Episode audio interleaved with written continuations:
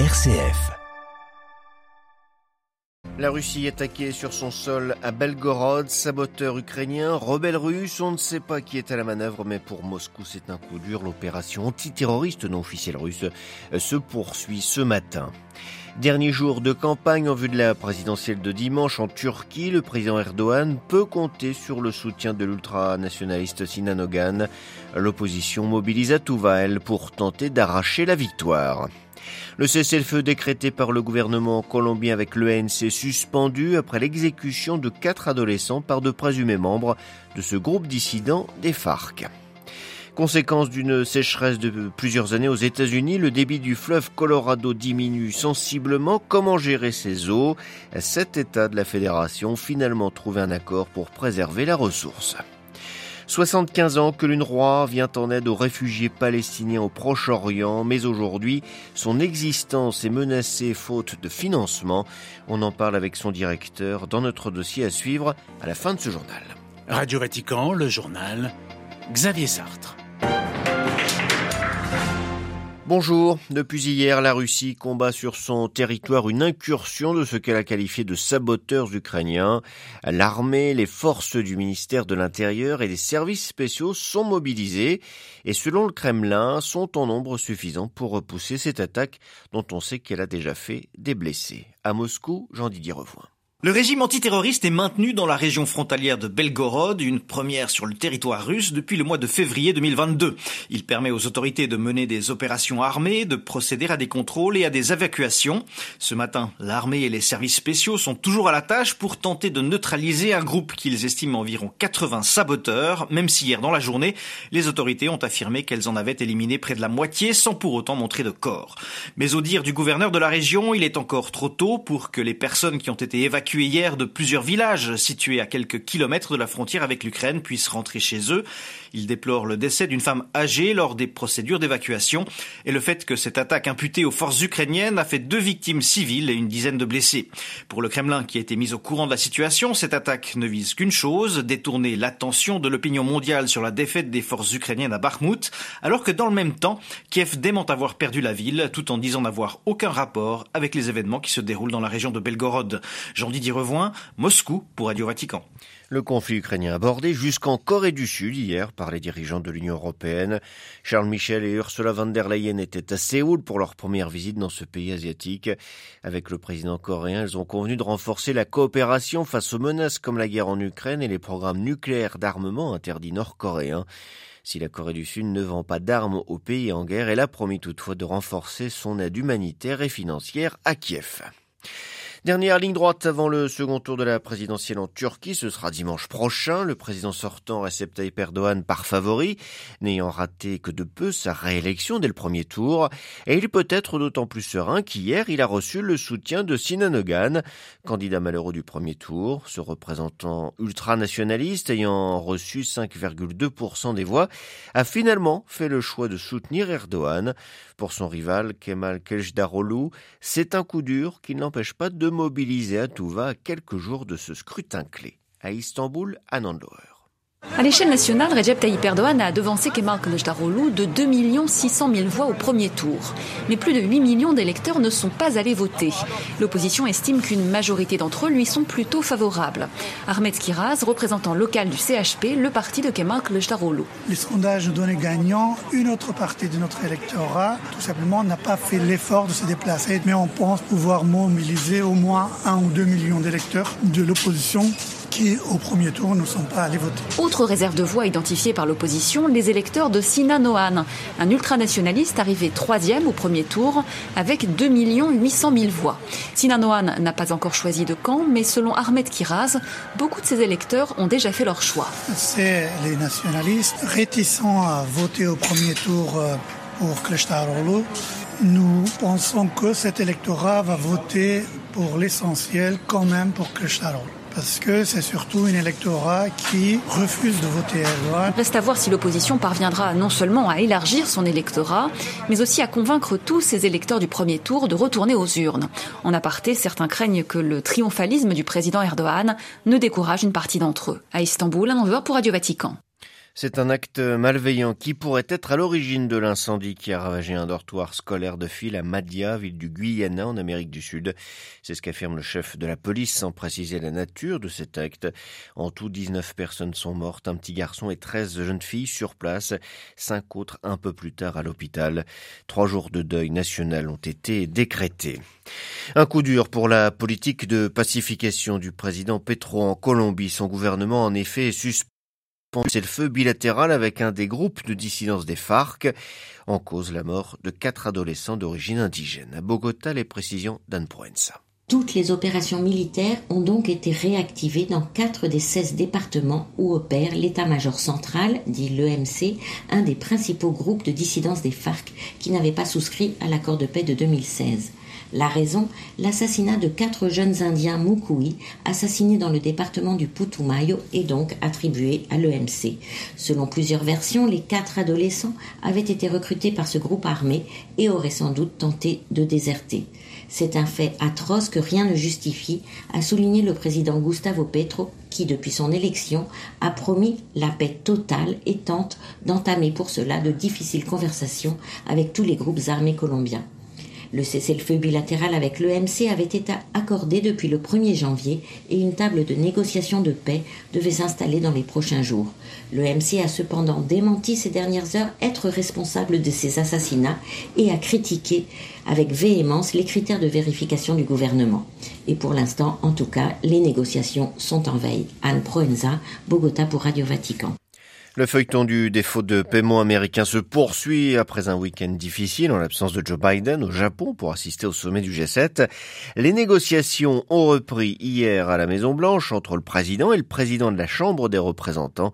Selon les deux hommes, la réunion été productive, des différends persistent, mais ils ont encore dix jours pour trouver un accord sur le plafond de la dette. Les républicains majoritaires à la Chambre basse ne voulant pas le relever, les démocrates désirent eux de le rehausser pour financer les réformes présidentielles. On reste aux États-Unis avec cette fois un accord historique entre sept États américains qui se sont entendus pour réduire leur consommation d'eau issue du fleuve Colorado. Il y avait urgence, le fleuve approvisionne en effet 40 millions de personnes sans compter l'irrigation. Un cours d'eau surexploité et exsangue après des décennies de sécheresse aggravée par le réchauffement climatique. À New York, Loïc Loury. 3 milliards 700 millions de mètres cubes d'eau puisés dans le Colorado économisés d'ici 2026 dans un premier temps. Voilà ce que prévoit l'accord annoncé hier par Washington. Ces coupes seront réalisées par trois États, la Californie, le Nevada et l'Arizona qui réduiront chacun leur consommation de 13% et ne seront que partiellement compensés par le gouvernement fédéral. Un accord historique annoncé après un an de difficiles négociations pour amender une arc archaïque loi de la rivière datant de 1922 est basée sur une règle du premier arrivé, premier servi qui avantage les agriculteurs californiens. Mais les inquiétudes autour de l'approvisionnement en eau de l'Ouest américain et les menaces de l'administration Biden de passer en force auront eu raison des crispations. La pluie enfin tombée en abondance l'hiver dernier dans la région, ce qui aura fait gonfler le cours du fleuve, a également adouci les positions des uns et des autres. Un sursis qui ne devrait toutefois être que de courte durée. New York, Loïc Loury, Radio Vatican. Le Nigeria, un des principaux producteurs de pétrole d'Afrique, dispose enfin d'une raffinerie fonctionnelle. Elle a été inaugurée hier par le président Bouhari. Elle doit répondre entièrement aux besoins en carburant du pays. Elle devrait même lui permettre d'en exporter. Un changement radical pour le Nigeria qui jusqu'à présent devait importer la quasi-totalité de son essence. Victoire aux législatives de dimanche au Timor oriental du parti de Chanana Gouchmao, le CNRT, le Congrès national pour la reconstruction du Timor-Leste. Celui qui fut le premier président de ce jeune pays ne dispose cependant pas de majorité absolue. Il devra former une coalition. C'est en tout cas un nouveau succès pour le CNRT qui avait remporté l'année dernière la présidentielle permettant à José Ramos Horta de devenir chef de l'État.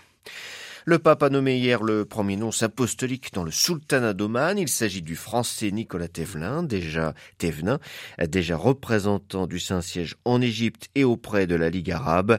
Cette nomination intervient après la signature il y a quelques mois d'un accord bilatéral établissant des relations diplomatiques entre le sultanat et le Vatican.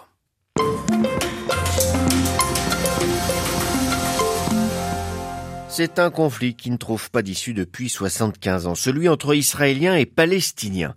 Un an après la fondation d'Israël et la Nakba en 1949, l'UNRWA, l'Agence des Nations Unies pour les réfugiés palestiniens, est créée pour leur venir en aide. Implantée dans la bande de Gaza, en Cisjordanie occupée, en Jordanie, en Syrie et au Liban, l'agence de l'ONU fournit des services de base comme la santé ou l'éducation.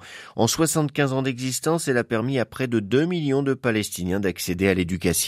Mais alors que la perspective d'une solution à deux États semble inaccessible et que les affrontements se poursuivent, l'existence même de l'UNRWA est en danger, faute de financement. C'est ce que nous explique Philippe Lazzarini, le directeur de l'UNRWA, reçu le 11 mai dernier par le pape.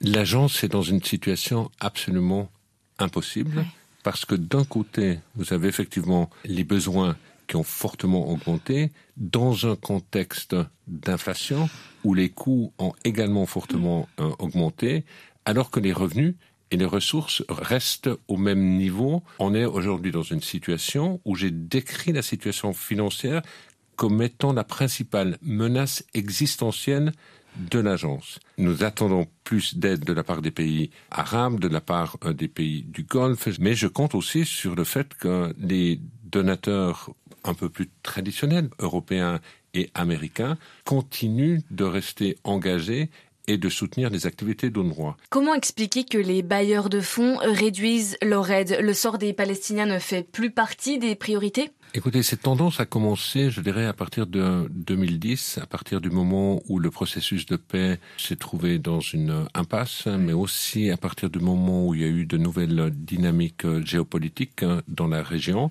Le conflit israélo-palestinien n'est plus euh, priorisé. Il suscite aussi beaucoup d'indifférence, hein, et on l'a vu euh, dans le monde arabe, par exemple. N'oublions pas que les contributions du monde arabe en 2021 à l'agence ont représenté uniquement 3% de l'entièreté des ressources, alors que quelques années auparavant, ça équivalait à environ 25% des ressources de, de l'agence. Mais je pense aussi que l'agence a été la cible de plus en plus euh, d'attaques. Les attaques se concentrent sur ce que l'on appelle le curriculum ou les livres mmh. scolaires qui sont enseignés dans les écoles de Cisjordanie et dans la bande de Gaza, où on accuse à tort l'agence de promouvoir l'incitation à la violence alors qu'elle ne fait rien d'autre que d'enseigner le curriculum palestinien ou le curriculum des pays hôtes là où nous nous trouvons. Depuis un an, on assiste à une nouvelle guerre larvée entre Israël et les Palestiniens. Le gouvernement israélien de droite nationaliste et d'extrême droite ne semble plus avoir de garde-fous. Est-ce que vous êtes euh, inquiet? Il y a énormément d'inquiétudes sur euh, le futur euh, immédiat. On le voit aujourd'hui avec ce qui se passe à Gaza, on a l'impression que chaque jour, lorsque l'on avance, on est en réalité en train de régresser par rapport à un prospect d'un véritable accord politique qui soit juste pour l'ensemble des populations de la région. Comment finalement éviter que dans les camps des réfugiés où les personnes manquent de tout ne se forme le terreau de la guerre des violences de demain? La vie de tous les jours est devenue absolument impossible. Il y a beaucoup de désespoir, il y a beaucoup de détresse dans les camps. Si vous allez aujourd'hui par exemple au Liban, tous les jeunes que vous allez rencontrer n'ont qu'une seule idée en tête, c'est de quitter le pays, c'est de quitter les camps et puis d'emprunter un voyage en direction de l'Europe, malgré tous les risques que cela pourrait représenter. Si vous regardez vers la Cisjordanie, cette situation contribue effectivement à alimenter des cycles de violence. À partir du moment où vous avez le sentiment que vous n'avez plus rien à perdre et que vous n'avez pas une idée d'un meilleur avenir euh, immédiat, effectivement, vous avez beaucoup de colère qui parfois se tourne effectivement dans des cycles de violence.